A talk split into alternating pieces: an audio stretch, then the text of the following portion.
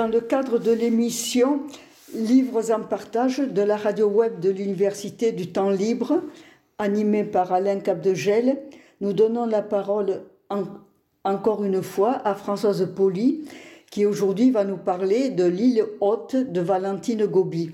Bonjour Françoise. Bonjour Élise.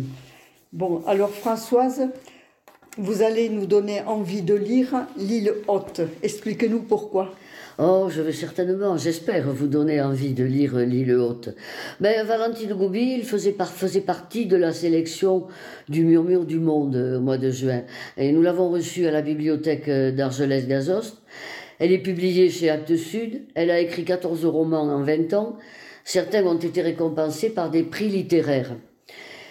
Avec l'île haute, elle nous entraîne dans un récit initiatique que le lecteur suit avec passion. À l'arrière-plan, une période très sombre de notre histoire. Vadim, petit Parisien de 12 ans, est envoyé à la montagne pour soigner son asthme, mais aussi pour être à l'abri des persécutions et des rafles. Et il va s'appeler désormais Vincent, une identité d'emprunt.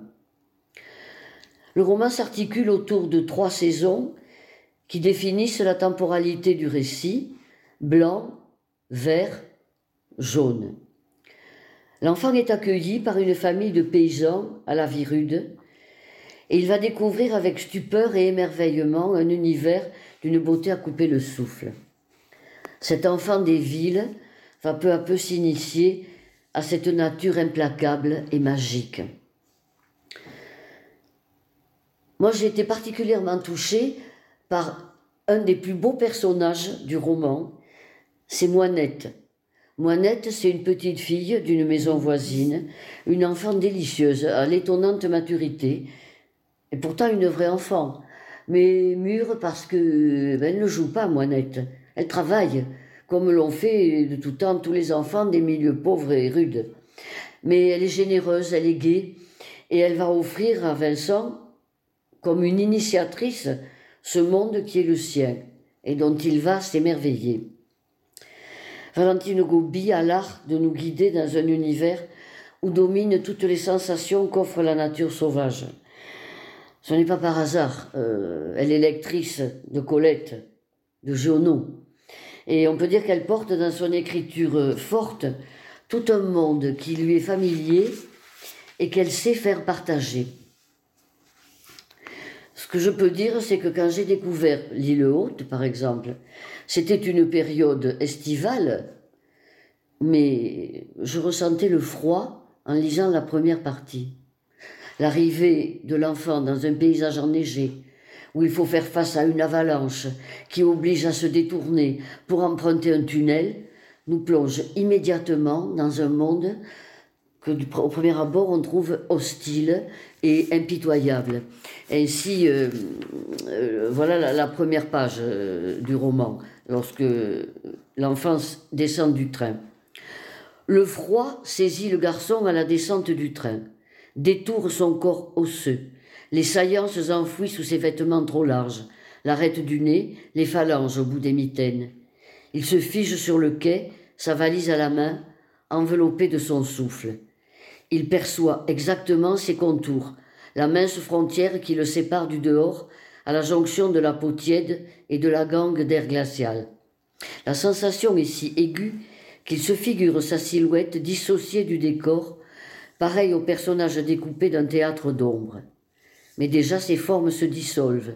La neige lui monte aux chevilles, s'agrippe en gros flocons à son bonnet, son pantalon et son manteau de laine, s'amoncelle sur sa valise, ses chaussures, s'applique à l'absorber, comme elle gomme toute chose. De la petite gare, des arbres, des bancs, on ne devine que des volumes polis, remodelés par la neige. Le brouillard fond les alentours dans une matière opaque dont émergent de rares lignes noires. Rails, fine face des troncs contraires au sens du vent, bord de toit, un squelette de paysage. Même la religieuse à ses côtés s'estompe, ses joues pâles, sa robe et son voile beige affadis par la neige. Seules ressortent comme en suspens ses montures de lunettes et sa canne. Voilà l'arrivée. Le quai de gare avec déjà ce paysage tout en, blanc et noir, avec les rails, euh, avec. Et le cheminement est long, très long, harassant. Euh, voilà par exemple euh, ce cheminement. Il monte en file lente, espacée, derrière d'autres silhouettes, elles aussi descendues du train. Ça ressemble à une petite route, un ruban sinueux parmi les arbres, où il creuse une trace, dans la trace précédente quasi évanouie. Vadim fixe ses chaussures, s'applique à se caler dans l'empreinte de l'homme avant qu'elle s'effondre. Il monte haut ses genoux pour s'extirper de la neige, appuie ferme ses plantes de pied, accroche le sol en dépit de ses godasses de clown, les bras en balancier. Il entend le crissement de feutre sous ses semelles et sous les semelles de l'homme.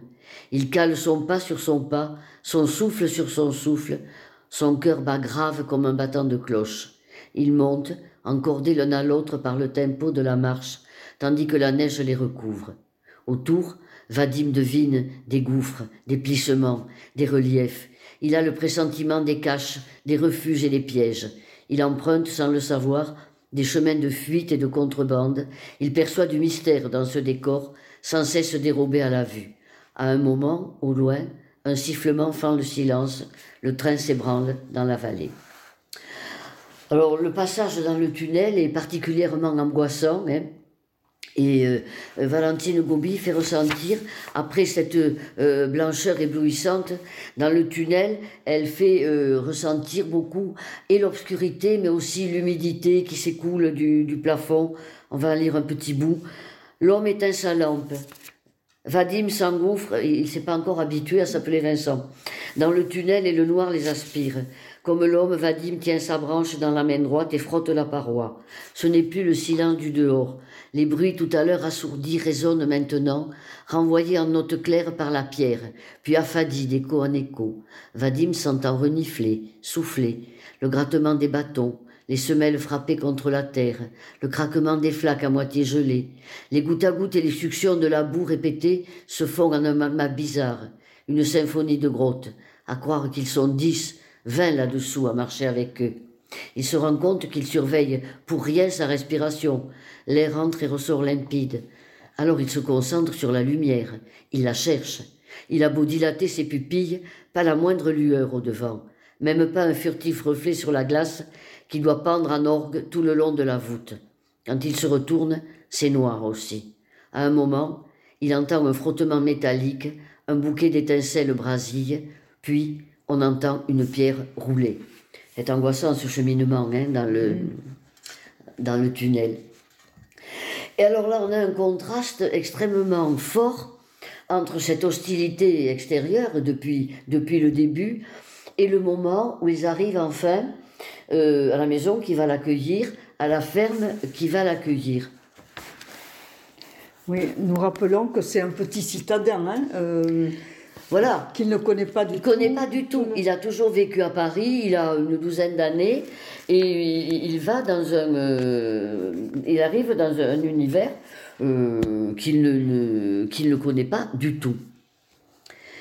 Et voilà le moment où il y a une, chaleur qui se dégage immédiatement de cet endroit où il va être accueilli. Il y a un fort contraste avec les, pages précédentes. D'un coup, la lumière enveloppe le garçon. Une odeur forte de feu, de soupe, d'animal. Au bout de la main qui le retient, il y a une femme. Tout ce qui suit se produit dans un songe. La femme dit tape tes chaussures. Il le fait. Puis viens, tu es gelé. Il vient avec son manteau, ses chaussures, se laisse conduire et asseoir près d'un poêle. Elle ne lui demande rien, ni l'homme, ni un autre homme qui lui ressemble comme deux gouttes d'eau, sauf qu'il boite, ni un autre plus vieux qui fume la pipe. Il l'observe, il a froid. Ils disent, ça se voit, il est épuisé, c'est normal, il ira mieux demain. Donne-lui à boire, donne-lui à manger. La femme essuie énergiquement ses cheveux dans un chiffon. Lui se perd dans les rainures du parquet. Les chaussures du garçon dégoûtent sur le plancher. Des petites flaques se forment sous son manteau. Ses lacets dégèlent. La chaleur brûle ses mains, ses pieds, son visage, vrille ses tempes. La femme déboutonne son manteau, l'enlève, s'agenouille, défait ses lacets, ôte doucement ses chaussures, ses chaussettes trempées, frotte ses pieds entre ses mains. On a l'impression d'y être, hein, les, les, flammes qui tombent de, voilà. des lacets. Hein, les chaussures euh, hein, qui s'égouttent sur le parquet, lui qui est un peu euh, désemparé, hein, parce que euh, tout est nouveau pour lui. Mm-hmm. Mais on, on, sent déjà... une attention de ces voilà, personnes. Une attention, mm. parce que cette femme euh, Blanche va, va prendre, euh, beaucoup, elle s'appelle Blanche, elle va prendre beaucoup d'importance. Et une fois passé la stupeur, parce que c'est des gens, il ne connaît pas, hein, alors il voit, il y a un premier homme, un autre homme qui lui ressemble mais qui boite, il y en a un plus vieux, donc euh, on a presque une, vous savez, comme certaines peintures où on voit des, des, des scènes comme ça d'intérieur à la campagne, peintures des peintres comme Le Nain, comme, voilà. Et une fois passé la stupeur des premiers instants, il va s'habituer aux gens. Ce sont des paysans rudes, mais ce sont des paysans généreux, hospitaliers. Et la figure de Blanche, euh, Blanche n'est pas de la montagne, elle, elle est venue de Marseille pour suivre son mari, montagnard, et elle va devenir peu à peu, pour Vincent Vadim, une figure maternelle à laquelle il va beaucoup s'attacher. Et c'est elle qui va lui apprendre, par exemple, à aimer la neige, à skier. Elle va lui apprendre à skier. Il y a tout un passage où ils sont, euh, voilà, dans la montagne. Non, c'est pas ce passage-là. On va le sauter, celui-là. Et puis, et puis, parmi les personnages importants, je le disais au début, il y a Moinette. Moinette, cette merveilleuse petite fille. Alors voilà leur première leur rencontre.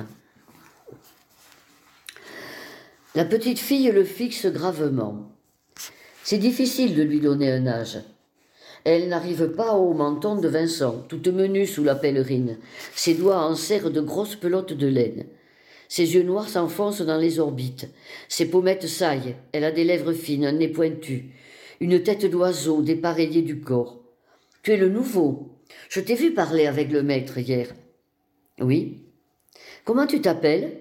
Vincent. Moi, c'est Moinette.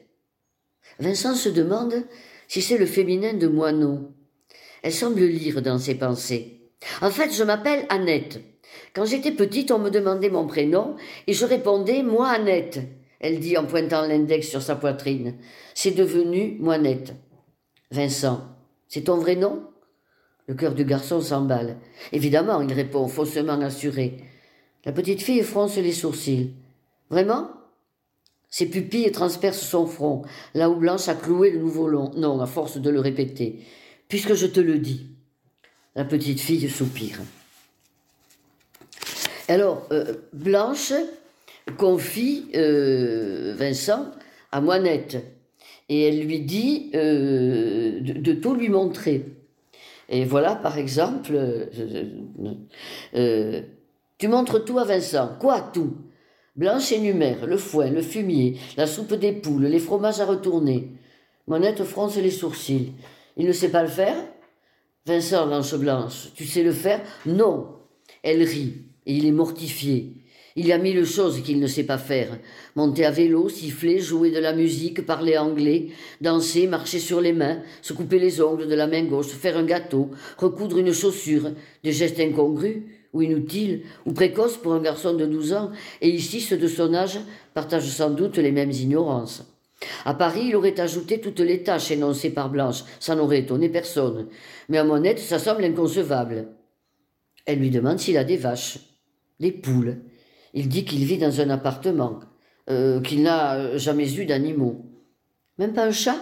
Non. Elle hésite à le croire. C'est vrai, coupe Blanche. Allez, montre-lui. Moinette amène Vincent chez elle. Il voit sa mère, ses deux sœurs. Une va se marier et l'autre est un peu femme de chambre à l'hôtel du Mont Blanc. Son grand frère est parti déblayer la voie de chemin de fer avec son père. Elle dit j'en ai six autres, enfin, une est morte, un est menuisier à Salanche, un à l'usine à Chède, deux en pension au collège de Bonneville. Elle recompte sur ses doigts. Ah, et une au couvent. Dix. C'est pour ça qu'on me prête. Toi aussi tu es prêté? Il ne comprend pas. Tu es prêté à Blanche, c'est ça? Comment ça, prêté Ben, elle n'a pas d'enfant. Parce que Moinette, on la prête, hein, elle va euh, dans les, maisons voisines euh, aider les gens quand il y a besoin, elle travaille. Voilà. Donc, euh, euh, Vincent lui paraît euh, une incongruité. Hein, voilà. Et malgré cette vie rude, puisqu'elle travaille beaucoup, elle est joyeuse, elle est vivante, elle connaît tout.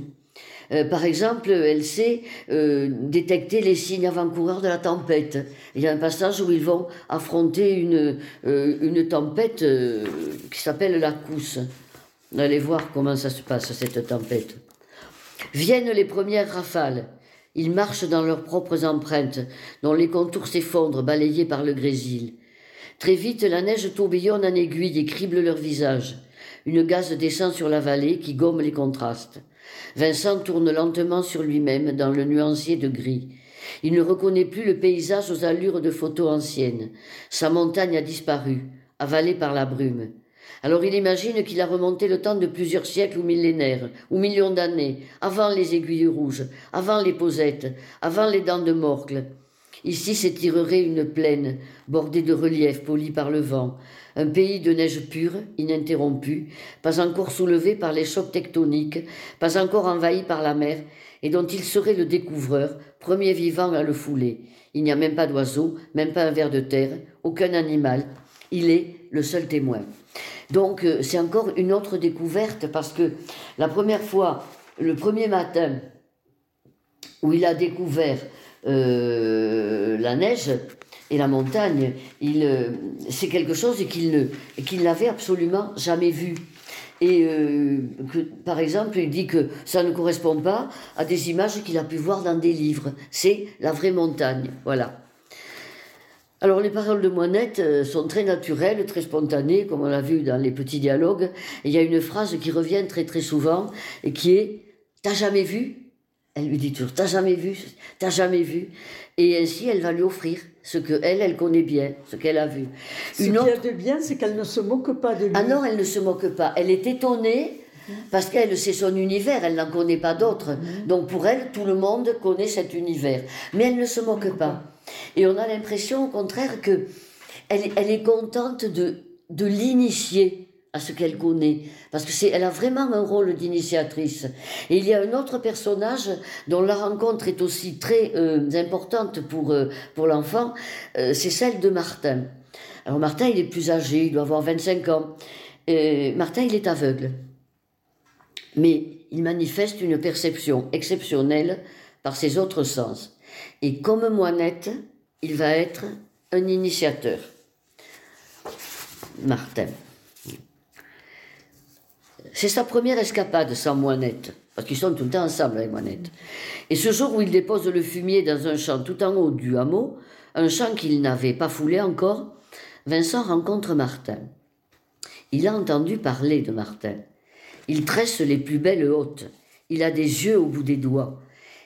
Il est sur le retour quand l'aveugle le hèle, assis sur un banc devant sa maison. Il a identifié l'allure singulière du garçon. Il dit Toi, tu t'arrêtes, tu observes, tu écoutes, tu n'es pas habitué. On ne peut pas se tromper. Il suffit d'entendre tes pauses et tes silences. C'est vrai, il n'a pas la marche efficace. Le paysage le happe. Tout déplacement est une exploration. Albert avait dit Depuis le champ là-haut, tu verras le Mont Blanc, comme nulle part ailleurs à Valorcine. C'était un but plus excitant que le champ, voir le Mont Blanc sous cet angle singulier. En effet, il a surgi au loin, de l'autre côté du col, rapetissé par la masse de sa montagne à lui, au premier plan, d'une blancheur complète et couronnée d'une brume d'argent. Vincent l'a longtemps regardé se couvrir et réapparaître et changer de forme. Dans la descente, Martin l'a su à l'oreille. Il s'est retourné plusieurs fois pour le voir rétrécir. Son regard a changé. Au début, le blanc lui suffisait. C'était si nouveau, cette texture, aux métamorphoses constantes, tour à tour dure, molle, craquante, poudreuse, feutrée, légère, compacte, aérée, tendue, bosselée, mouvante et rampante et volatile dans l'avalanche, inerte au fond de la vallée, qui piégeait la lumière et la réfléchissait, accueillant toutes les nuances, bleu la nuit, diamantine ou mate le jour, selon l'épaisseur des nuages, rose au coucher du soleil, grise dans l'ombre de l'envers, et parfois translucide. Quelle bizarrerie qu'un mot unique couvre un tel éventail d'images.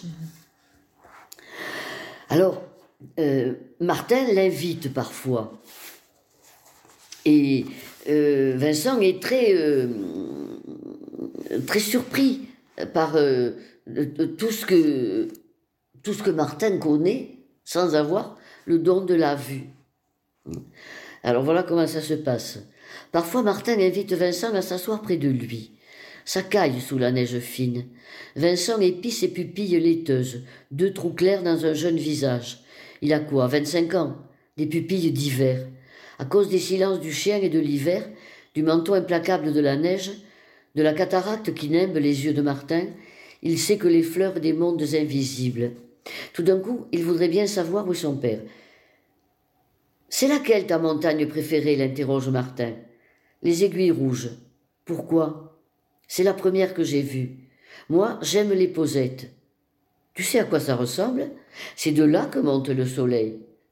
Tu vois le soleil? Il sent sa chaleur. L'hiver, le soleil n'est perceptible que derrière une vitre. Il ne reconnaît la nuit qu'à la densité du silence et au ululement de la chouette, le jour au chant du pic noir, du casse-noix, des mésanges. À partir de mars, il dit, le soleil s'élève à la verticale des massifs, une course en ellipse au-delà des aiguilles rouges, et il ne disparaît qu'au soir. Vincent pense aux rayons qui atteignent la classe depuis quelques jours, tiédissent son bras droit juste avant la récré. Mars arrive. C'est au-dessus des posettes, là à gauche, que le jour se lève, dit Martin en tendant le bras. Au beau jour, le soleil chauffe, c'est facile de repérer l'aube, le midi, la nuit. Il coule en lame tiède sur sa joue gauche, son épaule gauche, son flanc gauche, atteint son front, toute sa figure, sa poitrine, ses côtes, ce point-là au centre du squelette. On l'appelle bien plexus solaire, et c'est l'après-midi. Mais l'hiver, la lumière est froide. La course du soleil n'est qu'un souvenir. Il préfère les posettes quand même. Martin ne verra jamais la montagne, pense Vincent. Il est dans le blanc définitif. Il en sait moins que le garçon sur le paysage auquel il fait pourtant face depuis sa naissance. Ignore les lignes des cimes, des crêtes dessinées contre le ciel, tous les visages de la neige. À part la chaleur du soleil, il ne sait rien du printemps. À quoi tu penses? À commencer quand la neige fond. Mais toi, tu ne vois même pas la neige. Alors Martin va continuer à lui expliquer tout ce qu'il voit dans sa tête et il finit par lui dire Mais comment tu peux savoir tout ça? Et Martin, dans une espèce de, grand rire, lui dit J'ai tout appris par cœur. Il lui dit à un autre moment euh, J'ai mes ruses pour voir. Hein, mes ruses pour voir. C'est incroyable ça. J'ai tout appris par cœur, comme une leçon. Vincent n'en revient pas. J'écoute ce que disent ma mère, mon père, ce que me répètent les gens depuis l'enfance, les descriptions des romans, des journaux. J'ai une énorme mémoire des mots. Je peux te faire visiter la chapelle Sixtine au Vatican. Je n'y ai pas mis les pieds. Tout est dans le guide bleu que m'a lu cent fois ma sœur, la pauvre. Même la description des fresques. Ce que je sais des couleurs, les troncs sont marrons ou blancs, les feuilles vertes. Le toit de l'église est noir la couleur de l'eau varie selon la lumière, sa profondeur, ce qui tapisse le fond, bleue ou verte ou brune, selon la teinte du sable ou des pierres ou des algues ou des boues, mais quand tu plonges la main, elle devient transparente. J'ai juste, et le poil de whisky, c'est le chien whisky, noir et blanc, et ta veste, vert foncé, les pommes de terre, jaunes, la neige est blanche, le ciel aussi quand il fait mauvais temps. Il peut virer au gris en cas de pluie, violet dans l'orage. Les marmottes sont. Comment déjà? J'ai jamais vu de marmotte. Le renard est roux ou noir. La viande de bœuf est rouge, le sang est rouge, les braises sont rouges. Et les framboises? Tout ça m'est égal. Ce qui m'importe, c'est que la framboise a un goût de framboise, une texture de framboise, des graines de framboise qui craquent sous les dents. Rouge, c'est un son. Ça n'a pas de sens. Est-ce qu'une robe est encore rouge quand on cesse de la regarder? se demande Goethe dans le traité des couleurs. Rouge pour Martin, c'est comme juif pour les Pavlevitch, un mot arbitraire mais j'ai mes ruses pour voir. Alors il le consulte souvent et il va apprendre, lui qui est un enfant des villes, comme euh, vous le disiez tout à l'heure, il va apprendre énormément de vocabulaire, le vocabulaire de la nature, avec Martin. Avec Moinette, il apprend d'autres choses, les travaux. Quelquefois, il va voir Martin vous allez voir les listes de mots. Il lui demande une liste de mots. Des mots de ce qu'il y a sous la neige quand elle fond. Une liste pour la forêt. Une liste pour la vallée. Une liste pour la montagne. Martin dit rhododendron, épilobe, égie, pissenlit, adénostyle, ou povote, cerisier, écureuil, sphaigne, ou plateau, pierre à bovie, gentiane, épervier. Des mots qui n'ont pas de sens pour Vincent, comme rouge n'a pas de sens pour Martin. Pur son, il les écoute. Il écrit les mots au bas d'une feuille. Il entend les couleurs vibrer dans les phonèmes, éclater dans sa tête. Il ignore s'il désigne des fleurs, des plantes, des arbres, des animaux, des choses mobiles, marchantes ou volantes ou rampantes ou statiques, minuscules ou géantes, dressées, couchées, effrayantes ou belles, désirables, repoussantes, rares ou communes. Il n'a pas d'image, il n'a aucun indice, il n'essaie pas de deviner. Il se concentre sur les sons, il dicte sa palette et il déshabille la montagne. Alors l'une de ses grandes occupations, c'est de dessiner. Et à partir de là, il va dessiner. Il dessine des oiseaux imaginaires qui portent des noms de fleurs, des fleurs imaginaires qui portent des noms d'arbres, des arbres imaginaires qui portent des noms d'oiseaux, des oiseaux au nom d'oiseaux, des fleurs au nom de fleurs, des arbres au nom d'arbres. Il ignore quand ses intuitions sont justes, quand il se trompe, il émet des hypothèses que le réel ne peut pas démentir. Là, on est en pleine poésie, hein, euh, cet enfant. Euh, à mesure qu'il découvre un monde réel qu'il ne connaissait pas, il se crée aussi un imaginaire. Il y a une transmission étonnante hein, entre ce, oui, Martin entre ce monsieur qui est aveugle et ce jeune enfant, mais qui est avide de, de connaître. Voilà. Il est curieux, il découvre constamment. Il découvre constamment cet univers qu'il n'avait jamais vu et, qui le fascine d'emblée. Hein. Euh, sa première vision, c'est lui coupe le souffle. Voilà. Hein. Alors de temps en temps, euh, Valentine Gobi ne laisse pas oublier euh, la grande histoire qui est derrière. Hein, euh, et de temps en temps, il revient à l'esprit de l'enfant des souvenirs, des images de sa vie d'avant, l'effroi de savoir que des juifs disparaissaient, évaporés, emportés par des trains. Il y a très peu, très peu d'évocations, mais lorsqu'elles y sont, elles sont fortes.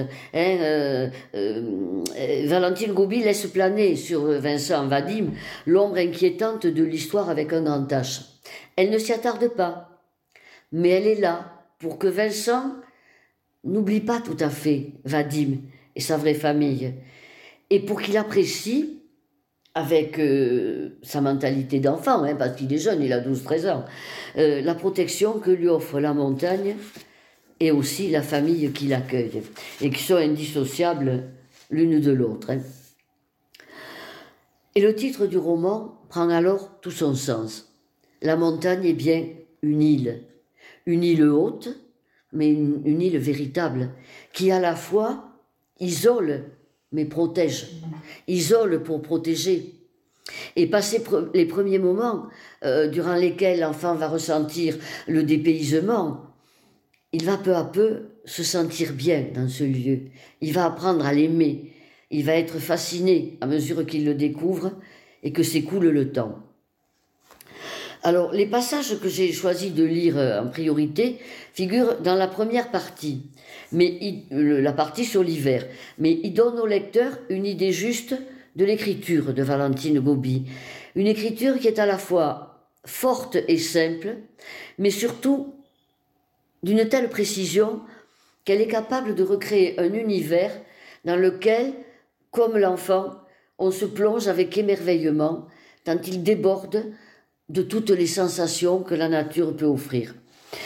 Le vocabulaire botanique en particulier est très précis et Valentine Gobi manie les couleurs comme un peintre. Euh, je ne sais pas si elle aime la peinture, à mon avis, elle doit aimer la peinture, elle doit la connaître assez bien parce que elle a une façon de, décrire parfois les paysages ou les couleurs. Voici par exemple, quand on est au printemps, comment elle évoque le vert.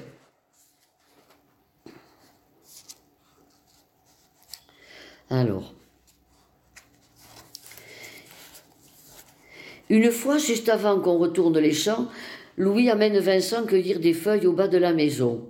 Du verre aux formes rondes ou allongées ou dentelées, aquilées à mille oseilles, grande berce au contour aiguisé, au goût de citron, d'épinards ou d'asperges, le gaillet, dit Louis, et il lui tend la tige à croquer. Voilà, ces différentes plantes hein, qui sont vertes. Et, euh, un autre passage que je retrouve. Euh, il y a également une explosion quand on arrive à la fin du printemps, une explosion des fleurs en juin. Et vous allez voir, on y est vraiment. Un peu comme. Euh, elle parle d'un tableau pointilliste, effectivement. Les champs saturés de fleurs n'ont pas attendu blanche. On dirait un tableau pointilliste, tant les têtes sont serrées. À distance, les pigments se fondent en vagues chromatiques selon la densité des espèces. Rouge du côté des mauves, œillet fuchsia, circe violine, campanule violette, renouée bistorte, rose pâle, jaune du côté des verges d'or, bouton d'or, casse-lunettes, Saint-Jean et Marguerite.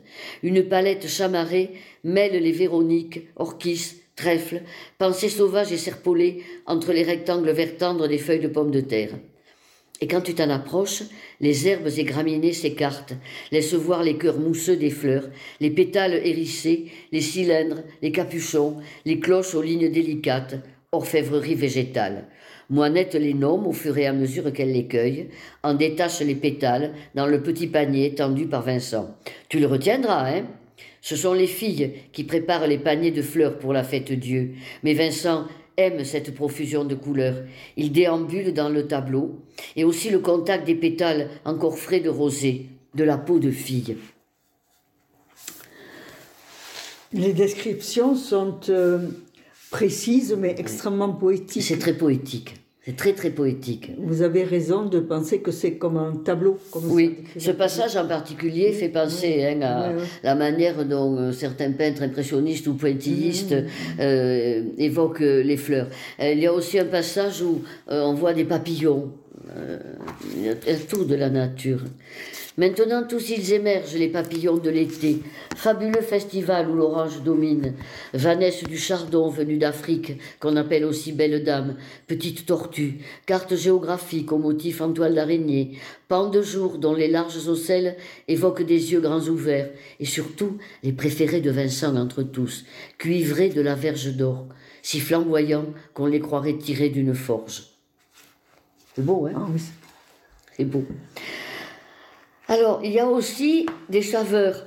Et là, je vais revenir un peu au début. Euh, l'une des premières saveurs, le soir où il arrive à la ferme, euh, où Blanche lui dit Tu as faim? Non, merci. Prends quand même. Elle lui tend une cuillère pleine d'une pâte ambrée. Il la fourre dans sa bouche. Le miel explose sous ses papilles. C'est trop. Il grimace, écœuré. Elle prépare une tisane, lui demande de boire. Il boit. Ça a un goût d'herbe et de médicaments. Il n'en peut plus. Il veut seulement dormir, alors il boit vite. L'évocation, le goût du miel, et, de la tisane. Et le lendemain matin, au, moment du, petit, pour, du petit déjeuner, voilà, il voit tout de suite la motte de beurre sur la table, ronde, très jaune, avec un couteau planté droit dedans, une motte entière de beurre. La femme s'assoit en face de lui, lui tend un bol fumant et de la saccharine. Ça sent l'orge grillée. Les odeurs assaillent Vincent, celles de la neige qui subsiste dans l'air froid engouffré à l'intérieur, un mélange de fleuve et de sève de feuilles, le bois dans le poêle, la pipe du vieil homme, les vaches, la soupe, le beurre rance qu'il racle sur le pain. Voilà, là toutes les saveurs. Hein. Et alors, il y a une grande minutie, euh, un grand sens du, détail. Hein, euh, voilà, par exemple, comme elle décrit, presque en gros plan, un bout de, un morceau de fleur, des pointes mauves, des pointes blanches, les premiers crocus, et des boules rabougries qu'il tente d'ouvrir du bout de l'index. T'as jamais vu des coucous? Voilà. Et euh, il y a un passage sur lequel on peut aussi s'attarder c'est l'évocation de la lumière. Il y a beaucoup de lumière hein, euh, dans ce récit. Le retour de la lumière retrousse la vallée, c'est une jolie expression ça. Le linge, là aussi, c'est très visuel. Le linge sèche sur les fils en taches claires, draps, chiffons, nappes, chemises, exhibent aux yeux de tous les dedans des lits et des armoires. La lumière projette les corps dehors et les met au travail. Alors la foule, massée chaque dimanche dans l'église, se décompose enfin en visages, en silhouettes distinctes. Des hommes que Vincent n'a jamais remarqués plâtrent les façades. Des hommes-ci préparent les charpentes, aidés par des Italiens, qu'on reconnaît de loin à leur chapeau à plumes. Ils font les gestes des villageois, comme s'ils les connaissaient déjà.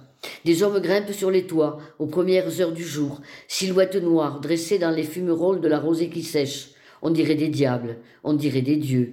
Ils changent les ancelles moussues par des ancelles neuves, et depuis les sentes qui nervurent maintenant la vallée, Vincent en aperçoit les quinconces gris et roses. Bientôt, des maisonnées entières déménagent d'un hameau à l'autre, et Vincent verra, sur la route boueuse, des familles héliotropes migrer avec bêtes et provisions vers le Ciseret, vers le Nant ou les Granges, mieux dotées en herbe, un exode exigu et joyeux. Voilà, il y aurait tant à dire encore de ce beau roman initiatique, un roman paysage, dit la quatrième de couverture, et c'est très vrai. Journaux disait, paraît-il, qu'il faut lire le hussard sur le toit au pas d'un cheval. Euh, L'île haute, me semble-t-il, doit se lire au pas d'un montagnard. Pas des montagnards de la performance, mais de ceux qui, volontiers contemplatifs, N'oublie jamais de s'arrêter pour une fleur, un oiseau, le parfum du vent, l'éclat inattendu d'un reflet dans un lac ou l'écho assourdi d'une cascade. Merci Françoise d'avoir réalisé vous-même la conclusion de ce, de ce si bel ouvrage. Je crois que vous nous avez donné envie de nous précipiter dans une librairie et, de l'acheter parce que... Mais en tout cas, moi, c'est vraiment, euh, ça a été un roman euh, que j'ai découvert avec gourmandise et passion. Et euh, en plus, l'auteur est une femme extrêmement vivante, chaleureuse. Ça a été un bonheur de, la rencontrer à la bibliothèque. Hein. Merci. Merci à vous.